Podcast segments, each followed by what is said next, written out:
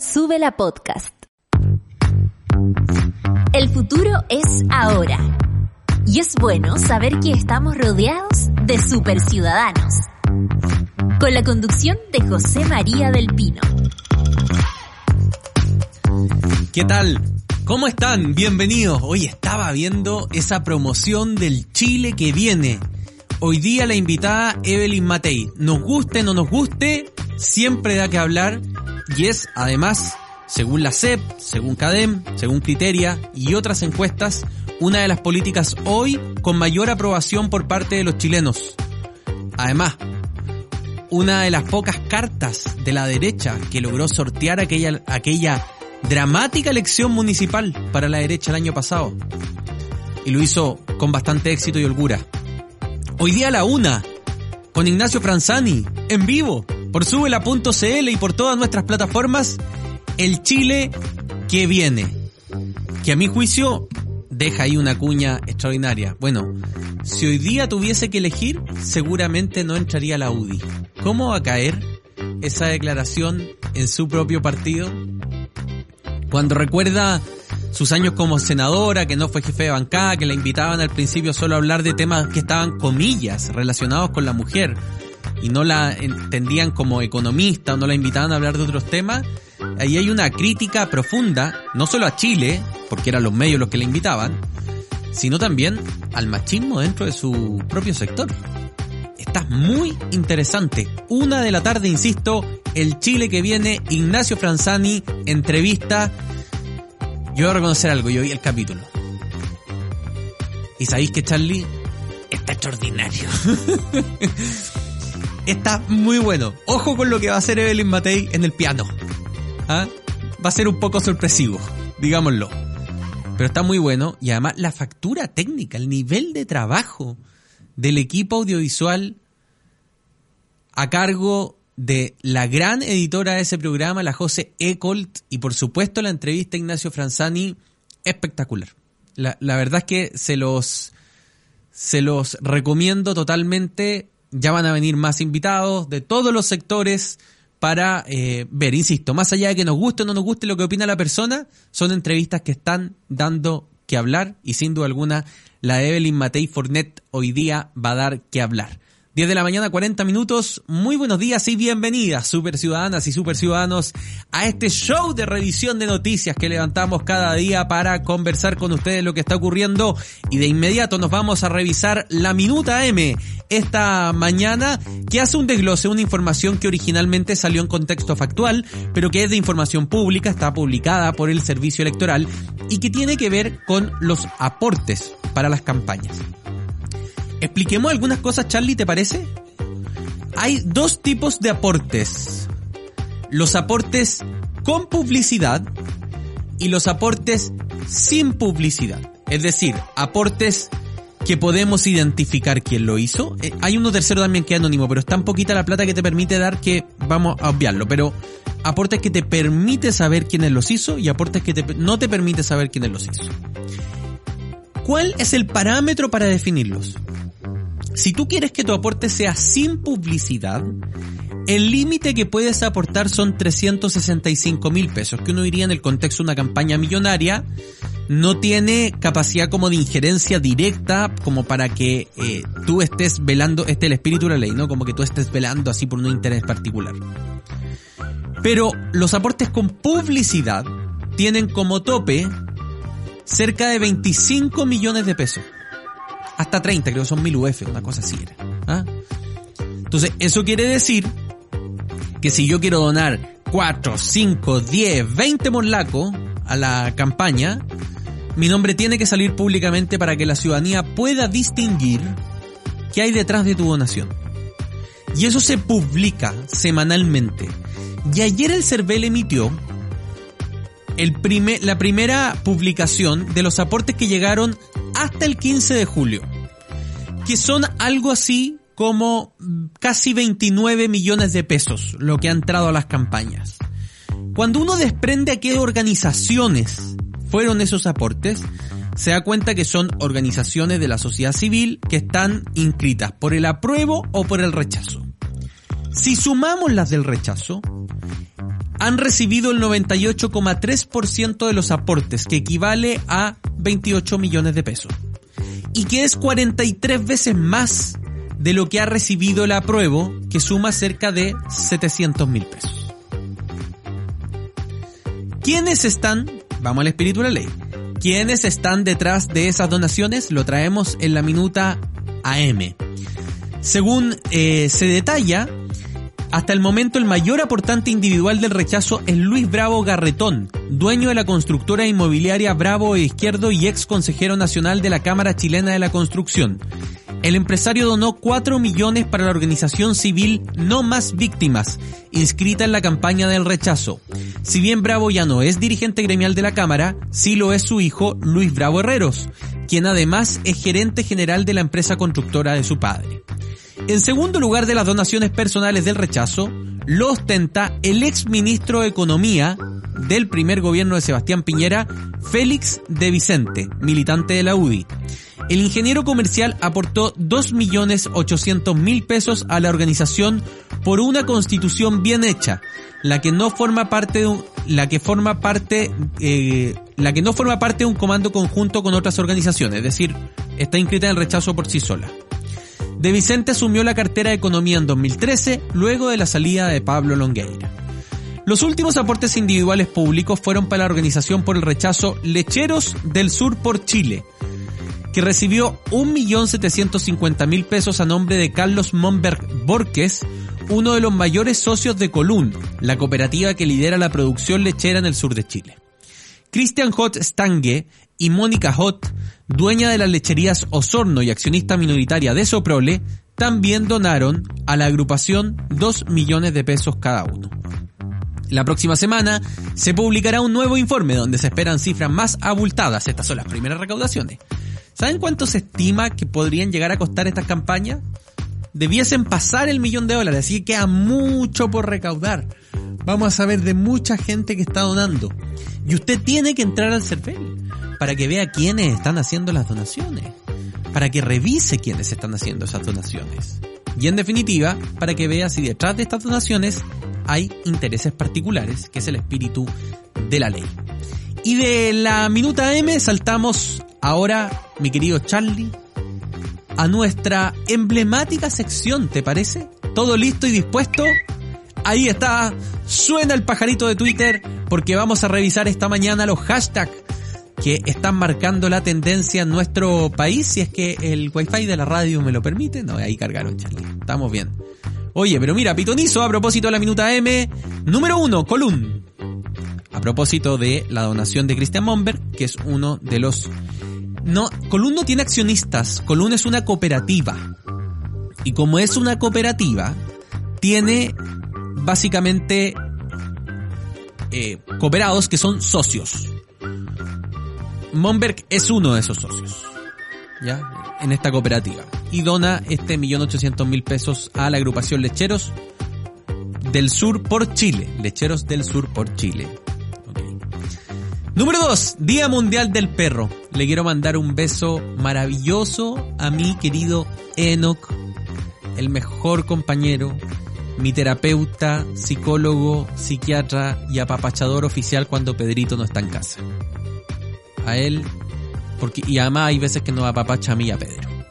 Así que un besito muy grande en el Día Mundial del Perro a nuestro querido Enoch, compañero durante ya dos hermosos años en nuestro hogar. Número 3, aprueba y será hermoso. No sé si será bueno esto de ocupar como así, como algo tan, tan identificado con hardware. No sé, yo ya me estoy, estoy mirando como abajo el agua, porque la elección se ve tan estrecha. Que, que como que ya mido todo a esta altura de lo que hay, no hay que decir. Número 4. Y eso, que, claro que a Hadwe lo tiene oculto como un alf. El problema es que tiene un programita en YouTube cada semana que habla deja una embarra. Número 4. The Voice Chilevisión. Anoche fue la noche de Cami. Uh, bueno. Oye, este Oscar es muy bueno qué bozarrón tiene. Y quedó la escoba porque eh, echaron a uno de los favoritos de la gente, Nicolás Ruiz, que además tiene muchísimos seguidores en TikTok, en Instagram, entonces está un poco la escoba. Pero mi comentario banal del día. Nico Ruiz, yo le sugeriría, porque tiene una voz extraordinaria y un talento sobresaliente, pero tiene un problema grave con la interpretación. Es incapaz de conectarse con lo que está cantando, sobre todo cuando son canciones de carga emocional muy grave. Yo le sugeriría encontrarse con esas emociones, que él busque la fórmula. No, no soy nadie va a andar mandando a nadie al psicólogo, ni mucho menos, pero si estás cantando una canción triste es bueno no reír, por ejemplo. Número 5, feliz jueves, mi querido Charlie, a la Dani Rivera, nuestra productora ejecutiva. Eh, ejecutiva. Ay, te, ¿cómo, ¿cómo, te subió el pelo, Dani Rivera, nuestra productora periodística? Y al José Cantú, que está ahí atrás en los controles haciendo que todo esto. De hecho, veo también en la pantallita, parece que está nuestra Clau Cayo, la Chiri, sí, por ahí dando vuelta. Besitos para ella también. El segundo piso, los dioses del Olimpo que hacen posible este super ciudadanos día a día. Número 6, Nico. A propósito de Nico Ruiz, mire, hoy se los canté. Se los canté. Es que la verdad, uno creo que se equivocó de coach, esa es mi intuición, porque él es como, como un rockista clásico, eh, tiene un tono parecido a Elvis, y yo creo que podría haber ido con el Beto Cuevas quizá. De hecho le pusieron varias canciones que no le quedaron muy cómodas.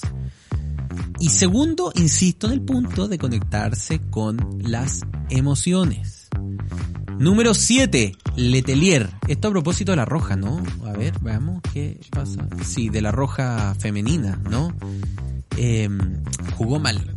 ¿Renunció o, o, le están pidiendo que renuncie? Ah, le están pidiendo que, re ah, que renuncie Letelier. El equipo jugó como el ajo. La Tiane Endler dijo ayer algo que a mí me, me hizo sentido. No existe en el mundo, y no, no tienen por qué hacerlo con las mujeres, un torneo donde tú juegues cuatro partidos en ocho días. O sea, si el fútbol femenino es profesional, si aquí están clasificando un mundial de fútbol profesional, es increíble que se le haga jugar día por medio partidos de alta competencia 90 minutos. Francamente. Y creo que ahí el, el punto la tiene es correcto más allá de los errores tácticos y lo que a mi juicio fue un mal planteamiento de Chile contra Colombia ayer, en un estadio que era una caldera y era un muy lindo estadio, por cierto. Número 8, Cami, a propósito de Nico, entrelazamos ahí los hashtags, mi querido Charlie, Nico, Cami. Cami va a sacar disco. Wow. Oye, me gusta eso, yo a reconocer algo. Yo tengo canciones de la Cami en mi playlist porque me gustan harto. Tiene unas canciones, mira, es más, te diría que es difícil encontrar una o un cantautora o cantautor que además sea gran compositor. Que, que, sea así de completa. Y eso me encanta en la Cami.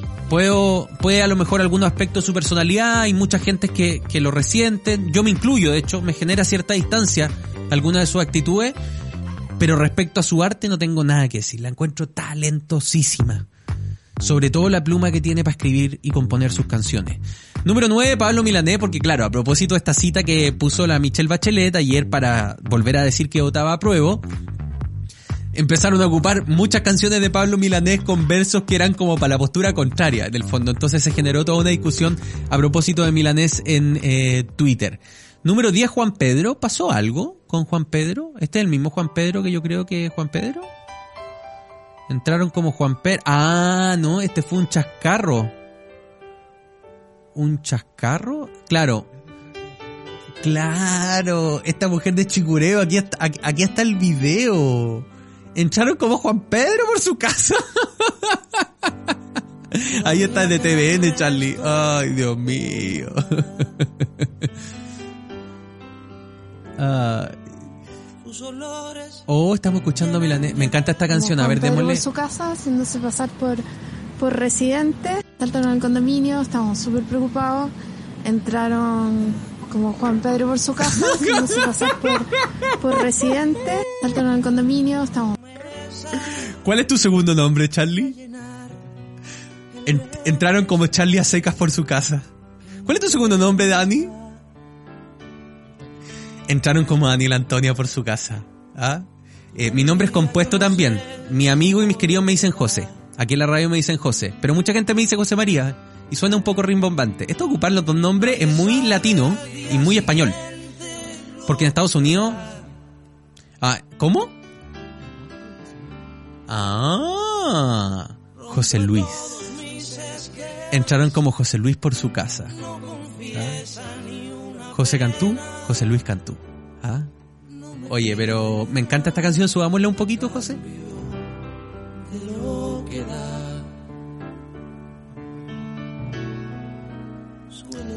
Y escuchando a Pablo Milanés, nos vamos a separar un ratito, vamos a hacer la pausa y a la vuelta quiero dejar los invitados a que vean un nuevo capítulo de Mapa Constituyente TV que está estrenando capítulo día por medio, estamos muy felices para navegar en la discusión constitucional.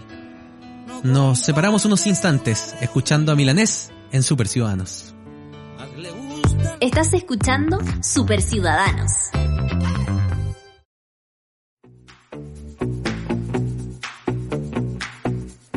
¿Qué tal? ¿Cómo están ustedes? Bienvenidos y bienvenidas a un nuevo episodio de Mapa Constituyente, este espacio colaborativo entre Súbela, Mi Voz, Ladera Sur y The Clinic, un espacio en el que regularmente intentamos darle las coordenadas para no perderse en el camino hacia una eventual nueva constitución. Soy Macarena Lescornés y aquí tengo a mi lado, como siempre, a José María del Pino. ¿Qué tal, José? Hola, Maca. Hola a todos, ¿cómo están? Bienvenidos. Es un nuevo capítulo, seguimos explorando a través de nuestro Mapa Constituyente los distintos temas sobre los que usted va a tener que informarse para tomar una decisión informada, valga la redundancia, el próximo 4 de septiembre en el plebiscito constitucional. Hoy día un tema que despierta en ciertos rubros, en ciertos sectores productivos y también en muchas comunidades del país que están viviendo problemas, una serie de sentimientos. El derecho del agua. ¿Qué cambia? ¿Cómo está ahora? ¿Cómo estaría en el futuro de aprobarse esta nueva constitución? Esa es la conversación que vamos a tener en este programa, Macarena. Así es, una conversación que vamos a tener con dos especialistas de lujo. Paso inmediatamente a presentarles. Aquí frente a mí está Ulrike Broschek, subgerente de sustentabilidad de Fundación Chile y líder de escenarios hídricos 2030. Ulrike, gracias por estar aquí con nosotros. Muchísimas gracias por la invitación. Y junto a ella está Teresa Sañartu. Ella es asesora legal del programa de estudios constitucionales de la Fundación Jaime Guzmán. Ella es especialista en recursos naturales. Teresa, gracias por acompañarnos. Es un honor, gracias a ustedes. Abramos los fuegos, Maca, porque este es un tema árido para muchas personas, es árido en, en, cómo está hoy el ordenamiento jurídico sobre la materia y puede quedar más árido con los cambios, ¿no es cierto?, que vienen. Entonces me gustaría partir en una pregunta general, después vamos hacia lo particular. ¿Cómo está consagrado el derecho al agua hoy en Chile y cuál es la modificación sustantiva que, que propone este texto? Partimos contigo. Bueno, la verdad es que el agua en Chile hoy en día, con la actual legislación, cierto, es un bien nacional de uso público, pero es un bien de propiedad que eh, otorga, digamos, a los a quienes reciben derechos de aprovechamiento de agua el uso y goce eh, de estos derechos. Y esto es algo que se cambia de manera muy notable en este nuevo borrador de constitución, pasando a un bien eh, de comunes, ¿cierto? Y por otro lado a un, una, un permiso, una autorización de uso de agua que no es eh, transable, no es comercializable, entonces tiene un, cambio bastante importante y hay una serie de articulados, ¿cierto?, en, en, en el capítulo completo de aguas que se hace que eh, genera un cambio, se está hablando de un cambio de paradigma bastante importante. Teresa, eh, en lo práctico, quienes actualmente tienen derechos de agua, que es verdad, actualmente la, la, Constitución también dice que es un bien de uso público, pero como los derechos no caducan, no tienen una temporalidad eh, establecida, son ad eternum eventualmente, que es lo que hay ahora, y por eso mucha gente piensa que son eh, que es privada el agua en Chile, siendo que jurídicamente no lo es, pero en la práctica termina siéndolo. ¿Qué va a pasar eventualmente con esos derechos que hoy eh, tiene mucha gente aquí en este país? Sí, al, eh, actu actualmente miles de personas, entre personas como tú y yo, hasta grandes empresas son propietarias de derechos de aprovechamiento de agua, que es, es una distinción complicada de entender entre el agua como bien nacional de uso público en sí y un, un derecho sobre el cual hay propiedad. O sea, o sea que la, uno suele entender que hay propiedad sobre el agua cuando en verdad lo que hay es propiedad sobre el derecho de aprovechamiento de agua, que fue eh, una evolución histórica por lo que pasó en el siglo pasado. Actualmente estos propietarios lo que ocurriría es que solamente el la nueva regulación de aguas aplicaría a futuro constitucionalmente. Hay también esto hay que conjugarlo con la reforma del Código de Aguas que salió hace muy poco que afecta más que la Constitución a los derechos de aprovechamiento de aguas que, que ya son actuales, pero lo que está en la Constitución actualmente afectaría solamente a los que a los derechos de aprovechamiento de agua que vienen a futuro. Afectaría más que nada a la gente del sur, porque muchas de las cuencas actuales de la zona del norte hacia el centro, hacia la, zona centro Chillán, un poco más al sur, están agotadas, así que no, se otorgan al menos derechos permanentes. También cambian su naturaleza los derechos, es decir, el aprovechamiento, vas a poder seguir aprovechando eventualmente el recurso de agua, pero la titularidad cambia. Es más fácil, va a ser más fácil ahora, por ejemplo, eventualmente a un privado quitarle un derecho a agua y si se le va a poder quitar, ¿bajo qué circunstancias? Por ejemplo, yo me imagino que ahora mucha gente en el norte, donde está pasando una sequía tremenda, de hecho hoy de la mañana hay una noticia que incluso actualmente la Dirección General de Agua estaba eh, amenazando con quitar ciertos, ciertos derechos porque no están llegando a acuerdo y ya la situación, estamos hablando de consumo humano, ¿no? Eh, se, se, destraba, va a ser más fácil o, o, no hay que, eh, digamos, tener expectativas desmesuradas? O sea, se está hablando más bien, y esto también se habla en la reforma al Código Nuevo de Agua, ¿cierto?, de regular el ejercicio y entregarle más atribuciones también a la autoridad, en el caso del Código de Agua, a la Dirección General de Agua, en el caso de la nueva Constitución, a la Agencia Nacional del Agua, eh, el poder regular, caducar, eh, derogar, ¿cierto? Eh, el, uso del, recurso a través de ya sea los derechos de aprovechamiento en un caso y en otro caso lo que son las autorizaciones y los permisos. Entonces, en la práctica eh, ya está existiendo en la reforma al código, ¿cierto? Y también se está mencionando dentro, dentro del borrador la, la, eh, el poder regular el ejercicio del uso. Y eso es muy relevante porque nosotros hoy día tenemos una variabilidad en la disponibilidad hídrica natural dada por fluctuaciones importantes dadas del cambio climático, por ejemplo, y entonces se necesita efectivamente tener cierta flexibilidad en eh, el ejercicio del uso, del permiso, de la autorización o del derecho, porque el agua hoy día no es fija en el tiempo, no tenemos siempre el mismo volumen, sino que va variando bastante y entonces eh, la autoridad tiene que tener la atribución y tiene que existir certeza por un lado, obviamente con reglas claras, pero tiene que haber también flexibilidad en el ejercicio del uso y eso se está dando, como digo, tanto en atribuciones que se están incorporando y si ya se incorporaron en el Código de Agua, como también lo que se está entonces reflejando también hoy día en el borrador de la nueva Constitución. Teresa, a propósito de lo que dice Ulrike, ella decía tienen que haber certezas, ¿no? Pero uno escucha, por ejemplo, el mundo del agro, a los regantes, eh, en distintos canales a lo largo de Chile, dice, lo que pasa es que con cómo lo configura la nueva constitución, hay una mayor discrecionalidad del burócrata de turno, ¿no? De la persona que ejerce el poder ejecutivo para eventualmente quitar esos derechos a los agricultores y nosotros con esta nueva constitución no vamos a tener certeza jurídica. Ese es el argumento de algunas agrupaciones que hay que decir están por el rechazo, por ejemplo, a esta nueva constitución. ¿Tú coincides con, ese diagnóstico o crees que a lo mejor es un poco alarmista y que el texto propuesto no establece tal arbitrariedad? O sea, tomando en cuenta lo que mencioné anteriormente, que el capítulo de agua se, se habla en futuro para los próximos eh, propietarios de ahora autorizaciones, no son propietarios, son titulares de autorizaciones, sí tiendo a, coincidir con, ese diagnóstico por tanto por la comparación entre lo que tiene la Constitución actual con lo que tiene el, borrador de la Convención con eh, normas que hasta ahora, dependiendo de lo que haga armonización, son contradictorias. Por ejemplo, el agua está mencionado alrededor de siete veces en la, en, eh, quizá un poco más, pero son menos de diez veces en la, en la Constitución, eh, en, el, en el borrador de Constitución. En la, la actual aparece una. Y hay un, no sé si un choque de competencias o competencias que, son vagas, está un poco atomizadas las competencias de cómo se regula el agua. Por ejemplo, se le deja a la región autónoma o al gobierno, al gobierno regional la administración del agua, pero en otro capítulo también se dice que la Agencia Nacional del Agua es la que está encargada de manejar las aguas. Entonces, en la práctica, como esto es nuevo, puede, puede, puede causar una incerteza al, titular de quién le va a dar la orden, cuál orden es la que prima por sobre la otra, a quién le tiene que hacer caso, quién tiene el, el poder de revocarle en la práctica, quién hace los informes, etcétera, y también lo que tiene, el otro punto que es lo que tiene la constitución actual es que tiene, uno, el, derecho de aprovechamiento está protegido por eh, la garantía que protege la propiedad, que es el recurso de protección, y además en el 19, número 26, actualmente está consagrado lo que se conoce como el derecho a la certeza jurídica, que es que una vez que a ti te otorgan un, derecho, las, cualidades esenciales de, ese derecho no pueden ser alteradas con una ley futura. O sea, si se dicta una ley, a, uno no le va a aplicar. Y eso es lo que ese derecho no está consagrado en el borrador. Entonces, la autorización, uno, una autorización es mucho más eh, incierta que un derecho de aprovechamiento, revocable, caducable.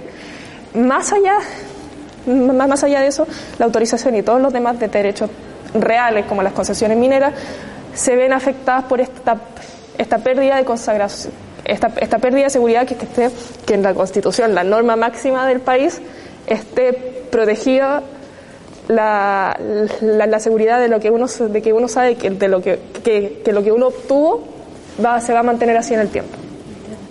Ulrike, hablemos un poco de la nueva institucionalidad. Hemos hablado, ustedes han mencionado la Agencia del Agua, que va a ser algo nuevo. expliquemos un poco en qué va a consistir, cuáles van a ser sus atribuciones, eh, cuánto poder va a tener, porque también es eso algo que están mirando mucho. José hablaba de los regantes, por ejemplo, también comunidades del norte está diciendo hasta dónde van a poder recurrir a la Agencia de Agua. Expliquemos un poco cuáles son sus atribuciones. Sí, e, eso es algo que me parece que es muy relevante el haber podido incluir, eh, la definición de una institucionalidad hídrica, porque responde realmente a uno de los problemas más importantes que tenemos a nivel territorial y es la falta de un liderazgo claro eh, y la falta de gobernanzas locales descentralizadas. Eh, y acá se, se, se coloca, ¿cierto?, una Agencia Nacional de Agua, como se le llama, eh, y que viene con un apoyo transversal de todos los sectores. Creo que hay que destacar eh, lo transversal que fue esa propuesta de norma que venía de tres sectores distintos eh, y que fue aprobada en amplia mayoría, ¿cierto? Y que tiene que ver con la Agencia Nacional del Agua, con su, digamos, para coordinar y liderar la gestión de los recursos hídricos a nivel nacional, ¿cierto? de manera autónoma, eh, técnicamente robusta eh, y con capacidades desconcentradas, como se habla, a niveles regionales, considerando la cuenca como la unidad de base y su relación con los organismos, con la constitución, digamos, le da también la atribución de, eh, y la función de crear organismos de cuenca para la gobernanza territorial. y este es un modelo que nosotros conocemos ampliamente a nivel mundial eh, que es eh, bastante exitoso y que Chile se había venido quedando muy atrás, pero que esta discusión venía de hace mucho, mucho tiempo y habían muchas propuestas en esta línea y creo que nos adelanta a pasos agigantados en esta discusión eh, entregando entonces esta atribución tan relevante para la elaboración además de políticas nacionales y planes de acción, pero con una gobernanza también participativa donde hace eh, parte la cuenca como la unidad base gestión, eh, respetando entonces el ciclo hidrológico del agua, lo cual es muy importante, pero con la debida participación de todos los sectores usuarios y no solamente los que tienen derechos, o en este caso si queda, digamos, lo que son las autorizaciones de uso, sino que de la comunidad en general. Ulrike se parece a algún organismo que actualmente exista, quizás en otro ámbito, pero más o menos para entender cómo funcionaría.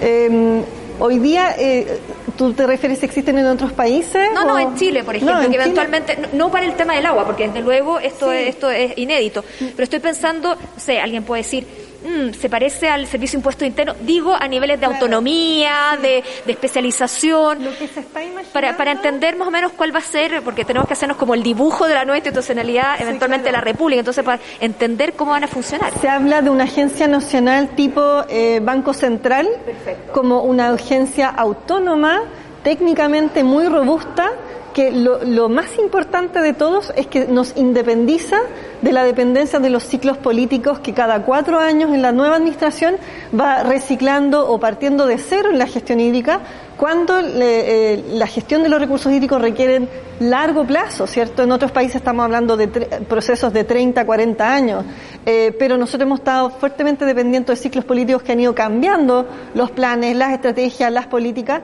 necesitamos continuidad e independencia, pero con... Eh, robustez técnica en la toma de decisiones, pero también con una descentralización en la toma de decisiones para la participación territorial. Y creo que eh, estamos hablando entonces de una entidad tipo Banco Central y en los organismos de cuenca es súper importante ahí cómo se va a ir dando después la bajada en la legislación de eso, cómo se va a ir conformando, se habla en algunas partes de organismos de cuenca y en otros lados consejos de cuenca en este borrador. Nosotros eh, preferimos hablar de organismos de cuenca porque eso tiene otras implicancias adicionales, digamos, con la parte técnica. Teresa, te, te vi sintiendo varias veces, ¿no? Parece que este es un tema en el que hay acuerdo entre las distintas posturas. ¿Tú compartes las... Eh, eh, el diagnóstico que realiza Ulrike, pero además eh, la buena valoración que tiene sobre este organismo autónomo y técnico que se pretende crear para la gobernanza sobre las aguas? Sí, yo, yo encuentro que la, eh, la, la, agencia, la Agencia Nacional del Agua es muy importante porque es una versión mejorada, encuentro yo, de lo que es la Dirección General de Agua actual, porque la Dirección General de Agua actual tiene, es extraño porque tiene legislativamente mucho poder, otorga los derechos de aprovechamiento de agua, fiscaliza, sanciona, pero a la vez a veces a veces pareciera que no hace mucho. ¿no? trata de manos. Sí, como que, que, eh, entre que no llega a fiscalizar, fiscaliza tal, lo que, lo que pasó en el Caburga, hace poco que cortaron el flujo de agua al lago, se demora mucho en actuar, es engorroso, es engorroso llegar, entonces el hecho de que haya una, una, un organismo fuerte, técnico además, porque en todos estos órganos a veces sobran muchos políticos y abogados y faltan ingenieros hidráulicos que conozcan, eh, geógrafos que conozcan dónde están las napas, cómo se están llenando esas napas, que se haga un mejor estudio, que ahora tengamos la posibilidad de llegar a un órgano así, con la suficiente importancia, con la suficiente independencia, es bastante importante y además que tenga una bajada en las regiones también, también es clave considerando esta, esta sinergia con los organismos de cuenca. Yo, eh, ya hay organismos de cuenca actualmente, las juntas de vigilancia, todas esas cosas que ojalá que no, ojalá que el Consejo de Cuenca tampoco se las coma, por decirlo así, en el sentido que sigan existiendo, porque ya están bastante organizadas, está brava, eh, conocen la cuenca mejor que nadie, porque viven ahí versus el director general de agua que llega a Santiago. Em, esa sinergia es muy, es, muy importante dada la geografía que hay en Chile, que en el norte es desierto, en el sur está el Báquer, o sea, eh, eh, esa regulación de, de, regionalismo con una cabeza eh, central ayuda a que se hagan mejores ordenanzas, porque si los planes para las regiones, para que cada uno pueda satisfacer sus propias necesidades y no y no que y, que no esté alguien de, Santiago que quizás le falta información, le falta conocimiento, está más preocupado de qué va a pasar con sus cuatro años restantes que no, lo que pasa. Es, desde luego un punto. Eh, Ulrike, te quería hacer una pregunta desde la ignorancia, porque hemos hablado todo el rato de las cuencas de los ríos y uno tiende a pensar cuando hablamos de gestión de la, de la, del agua, del agua dulce. Pero ¿qué pasa con la gestión del agua salada? Que hemos visto, por ejemplo, en el norte hay desaladora y hay ciudades completas que están dependiendo del agua que viene del mar, es decir, que se desala. ¿Esto también va a tener injerencia en agua que venga del mar o solamente estamos hablando de la gestión del agua dulce? Y y le, y le pongo otra, otra, otra cosita más. Complejizando la pregunta, digamos. Por ejemplo, los glaciares, que eventualmente son fuentes de agua dulce, que son, eh, claro, son hay grandes bancos de agua dulce que eventualmente no deberíamos tocar, pero en llegado el minuto alguien puede decir, bueno, aquí tenemos, eh, usemos esa agua, ¿no? ¿Hasta dónde llega el ámbito de acción de un organismo como la Agencia del Agua y lo que acaba de reglamentar la, Convención? Claro, o sea, se habla del ciclo hidrológico y realmente el ciclo hidrológico eh, toma eh, en cuenta todo el agua dulce, pero también que desemboca y llega al mar y luego vuelve también a través de la evaporación, ¿cierto?, a los territorios y a, a las cuencas. Entonces, eh, realmente el, ámbito tiene que ser completo. Cuando nosotros tomamos aguas desaladas y las incorporamos, pasan a ser parte de agua dulce dentro de la cuenca y por lo tanto también debiesen ser consideradas eh, y, y, en ese sentido eh, la, la, la, se, se, habla de la gestión hídrica, eh, la gestión de las intervenciones sobre los recursos, pero que están puestos dentro del territorio, ¿cierto? Y si hacemos la incorporación de nuevas fuentes de agua, tenemos que incorporar eso también porque pasa a ser parte del ciclo hidrológico de la, del ¿Y los, glaciares pasan a o sea, se consideran que son bancos inertes, quizás estoy diciendo una barbaridad al punto de vista científico, pero para que me entiendan, bancos inertes de agua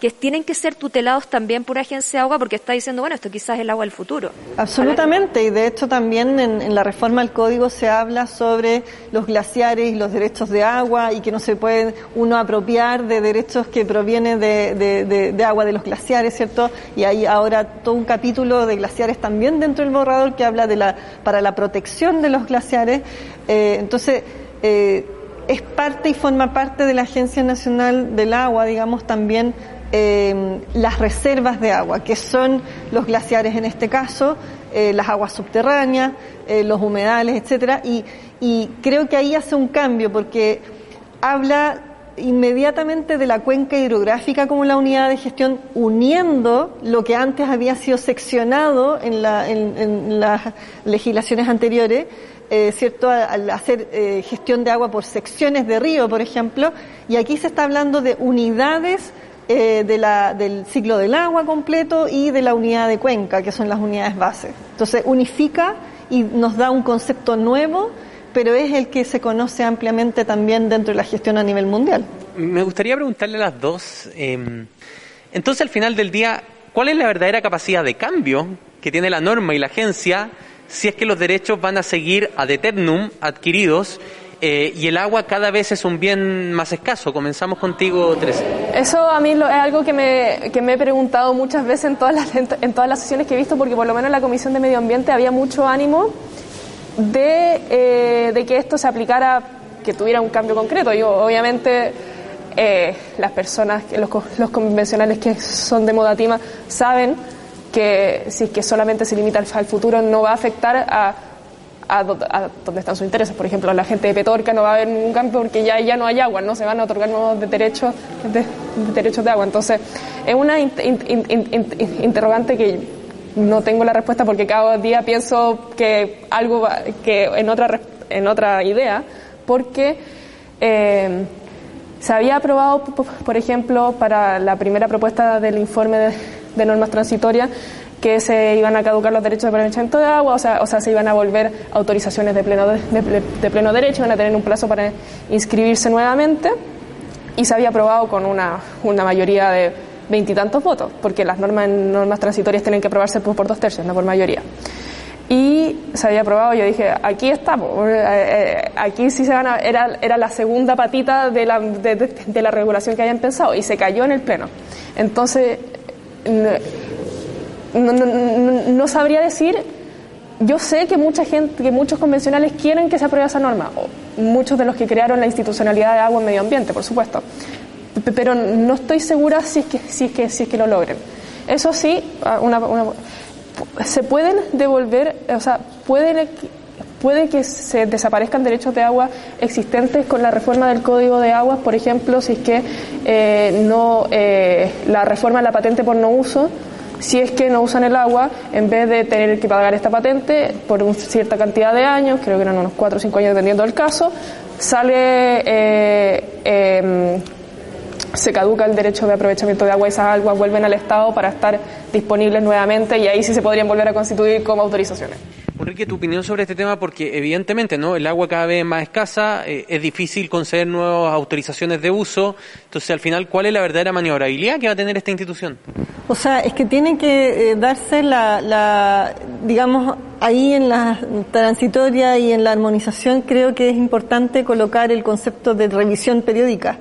Eh, ya se había avanzado un poco en eso en la reforma al código eh, y entonces creo que es muy relevante también dejarlo acá plasmado de que eh, no es que se pueda entregar el permiso una vez eh, y después no, nos quedamos con un derecho fijo, con un volumen fijo que no podemos cambiar, porque estamos con una variación gigante de volúmenes de agua que están cambiando año a año de, con, de manera bastante extrema y necesitamos entonces la flexibilidad. Entonces lo que es la prorata, el prorrateo, ¿cierto? Lo que es prioridad de usos, eh, lo que es también ordenamiento territorial, uso razonable. Creo que son todos conceptos que están eh, dentro del borrador que son importantes eh, y que dan eh, también ciertos espacios para que se aseguren los usos eh, básicos, ¿cierto? Eh, y una vez que tengamos eso, se genera la redistribución de, de, los usos del agua en cada territorio y le entrega entonces también potestades a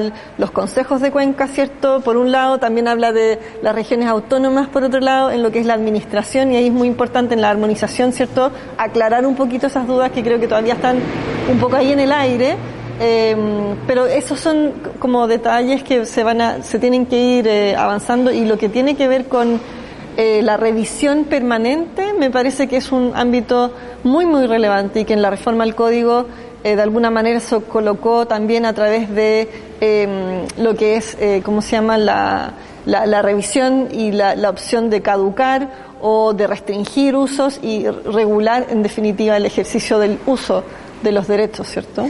Les quería preguntar, tenemos que ya ir cerrando el tema, pero no quería dejar de, preguntarles sobre las jerarquías en el uso, porque es algo que no hemos abordado, que es sumamente importante dada la escasez del recurso. Uno de los puntos que subrayó la convención fuera que era uso humano, sobre todo, o sea, sobre todo garantizar el uso. Eh, pensando sobre todo en la gente del norte de Chile, donde hay algunos, algunos valles que están absolutamente secos. Y a, a, esa imagen del camión aljibe recorriendo pueblos es algo que yo creo que la convención lo tuvo muy presente, pero también hay toda la, la, agricultura, la industria, la minería, por ejemplo, que también demanda mucha agua y son sectores estratégicos de la economía. ¿Qué va a pasar con eso, con la jerarquía y sobre todo pensando en el Chile de los próximos 30 años? Porque pensar en el Chile del 2022 es relativamente, fácil. El complejo es hacer proyección. Ulrike, ¿tú cómo lo ves eso? O sea, yo creo que las prioridades de usos base, como el derecho humano al agua y los caudales ecológicos para sostener ecosistemas que son la base de nuestro ciclo de agua que nos provee naturalmente el agua que tenemos, ¿cierto? Eh, y que no tenemos otra eh, alternativa, eh, es muy, muy relevante y eso se ve también a nivel mundial en otros modelos de gestión. Eh, y luego, en cada territorio se tiene que ir viendo cuál es eh, la prioridad de usos de los otros sectores, ¿cierto? Eh, y eso va a tener que ser también según vocación productiva, vocación de desarrollo, que se defina en cada uno de los consejos y organismos de cuenca. Y eso me parece una tarea muy, muy relevante y que también en la legislación por lo tanto, también es importante ir dejando muy en claro eso, eh, cómo se va eh, haciendo ese proceso para ir dilucidando, ¿cierto?, cómo se va a ir dando y cómo se va a ir materializando para dar justamente reglas claras, certeza, pero también eh, promoviendo todo lo que es desarrollo que lo necesitamos eh, para el país, obviamente, para sostener, digamos, el desarrollo. A mí lo que me, a mí lo que me, me, me preocupa de cómo, de, de, de cómo quedó la priorización es que Obviamente está bien que el consumo del agua sea la prioridad, eso ya está en la reforma del Código de Agua, estaba, era, eh, había sido aprobado en, acuerdos que aprobó, que, aprobó Chile. Pero lo que más me, me, lo, que, lo que me preocupa es que simplemente diga consumo, o sea, de derecho al agua al saneamiento y caudal ecológico, porque también y los demás usos van a ser establecidos por ley, o sea, supedita la seguridad alimentaria, toda la, la, producción agroindustrial que necesitamos para alimentar a la mayor cantidad de gente, que cada día hay más gente en Chile, eso, que, eso, que, eso, eso queda supeditado a la ley. Y, tam, y, tam, y tampoco queda claro si es, eh, hay una prelación en el sentido de cómo sale consumo del agua y caudal ecológico, si es primero o segundo. Eso, eh, a mí me preocupa esa, esa norma en el sentido de que omitió seguridad alimentaria y privilegió los caudales eh, eh, ecológicos, por importantes que sean, también están ya regulados en el Código de Agua. El Código de Agua simplemente se limitó al consumo humano, lo cual yo encuentro que es más adecuado porque es lo que sí o sí pues, produce consenso. Obviamente necesitamos agua para tomar, pero de, pero el resto me, me, me, produce incerteza y además tampoco porque, como dije ya antes, la Constitución está regulando a futuro y la, el Código de Agua no menciona eh, otro uso más allá del consumo, del consumo humano del agua. Entonces, ¿cómo se va a hacer esa, esa redistribución de la que hablaba Ulrike si uno habla para futuro, otro no, otro, otro no lo menciona. Eso ya también crea incerteza respecto de las personas que usan el agua en una misma cuenca, por ejemplo, en donde se producen palta, mandarina y la gente y la, y la gente toma agua. Si no se, si no queda bien claro, eh, van a haber problemas en la práctica y, eh, y, a veces se solucionan de forma bien complicada. O sea, ahí es importante destacar que sin fuentes naturales de agua, con caudales ecológicos mínimos para sostener, no vamos a tener agua ni para consumo humano eh, ni para ninguna actividad. Entonces, por eso es que es tan importante resguardar sí o sí eh, los caudales ecológicos para sostener las fuentes naturales de agua que tenemos absolutamente. Ulrike, Teresa, muchísimas gracias por haber estado aquí con nosotros en Mapa Constituyente. Ha sido un placer tenerlas aquí además en el Palacio Pereira, donde estamos teniendo todas las sesiones de Mapa Constituyente. Palacio Pereira, que ha acogido esta discusión del agua y todas las discusiones que ha tenido la Convención Constituyente, porque esta es una de sus sedes, junto con el Congreso, sobre todo lo decimos a los amigos que nos siguen desde regiones, que de repente no saben mucho cómo, bueno, este es uno de los lugares Estamos donde a cuatro cuadras del, del, ex Congreso Nacional donde y aquí donde están los asesores, los especialistas especialistas en agua seguramente han pasado por estos pasillos para tener esas conversaciones sobre las normas que están en el borrador. Y esa es la razón por la que traemos mapa constituyente al lugar donde los hechos están ocurriendo y también por la que usamos mascarilla, ¿no? Todos los protocolos sanitarios porque estamos además en alerta amarilla en Santiago y tenemos que cuidar todos esos protocolos. Queremos agradecerles a todos ustedes la posibilidad de haber estado juntos eh, en su casa, en el lugar donde nos estén viendo, en nombre de Súbela, de, de Clinic, de Ladera Sur y de los medios regionales de mivoz.cl. Queremos dejarlos invitados para que en los próximos días estén sintonizando una nueva discusión para juntos ir por este mapa constituyente con la información que usted tiene que saber para tomar una decisión el próximo 4 de septiembre. Que esté muy bien.